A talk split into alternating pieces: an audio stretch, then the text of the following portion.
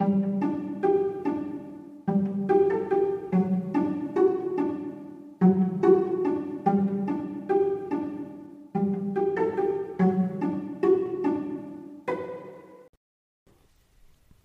und herzlich willkommen. Schön, dass ihr den Weg in meine Vorleseecke gefunden habt.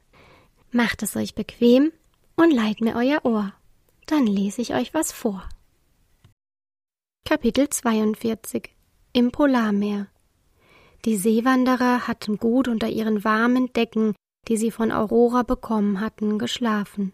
Am Morgen saßen sie an Deck und frühstückten gemeinsam. In der Klabauterstadt hatten sie Brot von Kritsch bekommen, das zwar etwas hart geworden war, aber ihnen immer noch gut schmeckte. Dazu aßen sie Kokosnüsse und getrocknete Streifen Mango.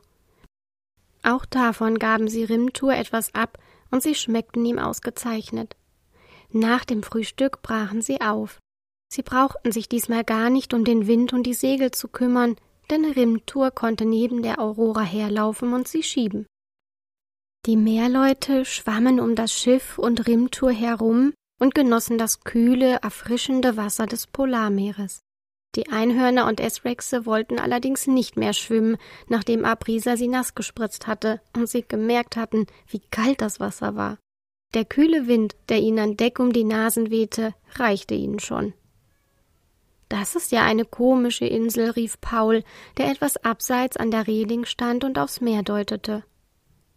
Das ist keine richtige Insel, sondern eine Sandbank, rief Abrisa von unten zu ihm herauf. Und was sind das für Tiere? fragte Paul. Die sind so niedlich. Jetzt wurden die anderen auch neugierig und stellten sich zu ihm, um zu sehen, was er meinte. Oh, wie knuffelig, meinte Kriemhild, als sie sah, wovon Paul gesprochen hatte. Ein Stück von ihnen entfernt war ein langer Streifen Sand sichtbar, auf dem kleine Tiere lagen. Sie hatten runde, längliche Körper, kleine Flossen unter sich und runde schwarze Knopfaugen und eine dunkle kleine Nase mit Schnurrhaaren. Am Ende hatten sie eine Schwanzflosse, fast wie die Meerleute, aber auch mit Fell bedeckt statt mit Schuppen. Das sind Robben, sagte Rimtur und beugte sich herunter, um einige der Robben behutsam mit seinem Finger zu kraulen. Sie sahen mit glitzernden Augen zu ihm auf. Die Tiere hatten keine Angst vor ihm, denn sie wussten, dass er der Hüter des Polarmeeres war und ihnen nichts tun würde. Es waren unzählige Tiere, die dort dicht zusammengedrängt lagen. Die meisten hatten ein graues Fell. Es gab aber auch ein paar Babys unter ihnen, die noch ganz flauschiges, weiches Fell hatten. Sie gaben seltsame Laute von sich, die nicht so ganz zu den süßen Tieren passten. Aber es klang lustig. Huhu, rief Kriemhild ihnen zu. Mehrere Robben hoben die Köpfe und sahen in ihre Richtung. Sie hoben die Flossen und winkten damit der Aurora und ihrer Besatzung zu, die fröhlich zurückwinkte. Die Esrexe und die Meerleute mit ihren Händen, die Einhörner mit ihren Schweifen. Rimtur schob die Aurora sanft weiter. Es wurde immer kälter und kälter.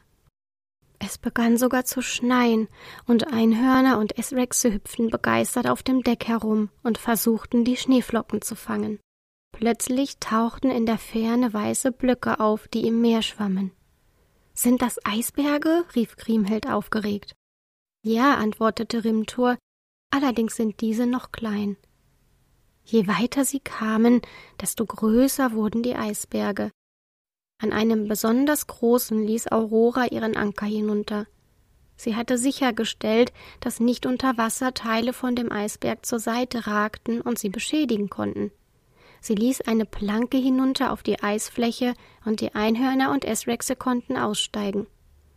Die Meerleute hoben sich auf den Rand des Eisbergs, ließen die Schwanzflosse hinunterbaumeln und sahen den Bewohnern Malaminopunis dabei zu, wie sie das erste Mal Eis betraten. Lenny bückte sich und klopfte auf die Eisfläche. Das ist echt hart wie Felsen, stellte er fest. Aber es fühlt sich seltsam an, so glatt. Und wenn du etwas davon abkratzt und in die Hand nimmst, wird es sofort zu Wasser, meinte Lucius. Im Mund schmilzt es auch, sagte Kriemhild. Natürlich war sie diejenige, die das Eis probieren musste. Mit Ananasstückchen vermischt wäre das eine tolle Erfrischung auf Malaminupuni, Schade, dass wir es nicht mitnehmen können, fügte sie hinzu. Vorsicht, es ist glatt, warnte Abrisa sie. Glatt? fragte Paul mit leuchtenden Augen. Er nahm Anlauf und schlitterte über die Eisfläche. Das ist ja viel besser, als auf der nassen Kegelbahn zu rutschen, rief er begeistert. Alle probierten es aus und hatten eine Menge Spaß dabei. Sie lachten und quiekten vor Freude, während sie über die Eisfläche rutschten. Die Kälte machte ihnen schon nichts mehr aus. Das Eis ist hart, aber gleichzeitig weich. Man kann etwas hineinkratzen, stellte Franz fest. Er hatte mit dem Fingernagel Blumen in das Eis gekratzt, die auf Malaminupuni wuchsen. Franziska gesellte sich zu ihm und kratzte mit dem Rand ihres Hofs eine Kokospalme daneben.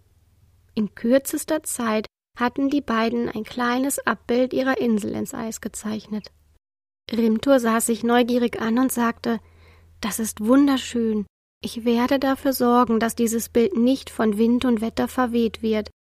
Ich werde einen Eiszauber darauf legen, und es wird für immer hier zu sehen sein. Die Franzis freuten sich sehr darüber. Es wurde bereits dunkel, und Rimtur sah in den Himmel. Bald geht es los, sagte er. Was denn? fragte Kuri. Die Überraschung, antwortete der Riese mit einem Lächeln.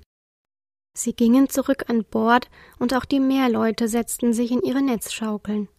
Sie wussten, was Rimtur meinte, aber sie verrieten nichts. Sie mussten nicht lange warten. Mit einem Mal erschienen bunte Lichter am Himmel. Wie Vorhänge zogen sie vor ihnen vorüber. Mit offenen Mündern starrten sie das Schauspiel an. Ist das auch ein Eiszauber von dir? flüsterte Kori. Rimdur schüttelte den Kopf und antwortete Nein, das hat sich die Natur ganz alleine ausgedacht. Ist das nicht unglaublich? Das nennt man Polarlichter. Sie konnten sich daran nicht satt sehen.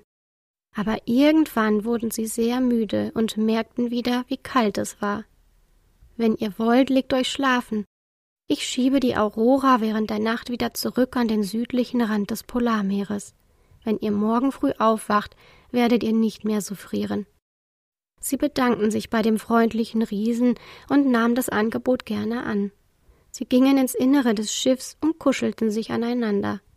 Sie schliefen tief und fest und träumten von Polarlichtern und Schneeflocken.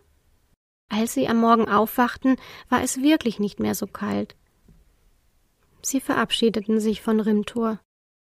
Wenn ihr jetzt wieder ins Nordmeer kommt, dann fort dort zu meinem Cousin, er ist auch ein Riese. Er ist der Hüter des Nordmeeres. Die Meeresbewohner können euch bestimmt zu ihm bringen. Frag nach Albion. Oh, und noch etwas. Hier habt ihr ein Stück Eis, das ich mit einem Zauber belegt habe. So könnt ihr es mitnehmen und euren Freunden auf Malaminupuni zeigen. Er überreichte ihnen ein Bröckchen Eis in der Größe einer Kokosnuss. Die Freunde bedankten sich bei ihm und setzten die Segel, um wieder in Richtung Süden zu fahren. Es war noch ein langer Weg, aber sie wussten, dass sie ab diesem Moment wieder auf dem Heimweg waren. Aber bevor sie in Malaminupuni ankamen, würden sie noch viele spannende Abenteuer erleben. Hat euch diese Folge gefallen? Dann kommt nächste Woche wieder in Komos Vorleseecke. Ich freue mich schon auf euch. Tschüss!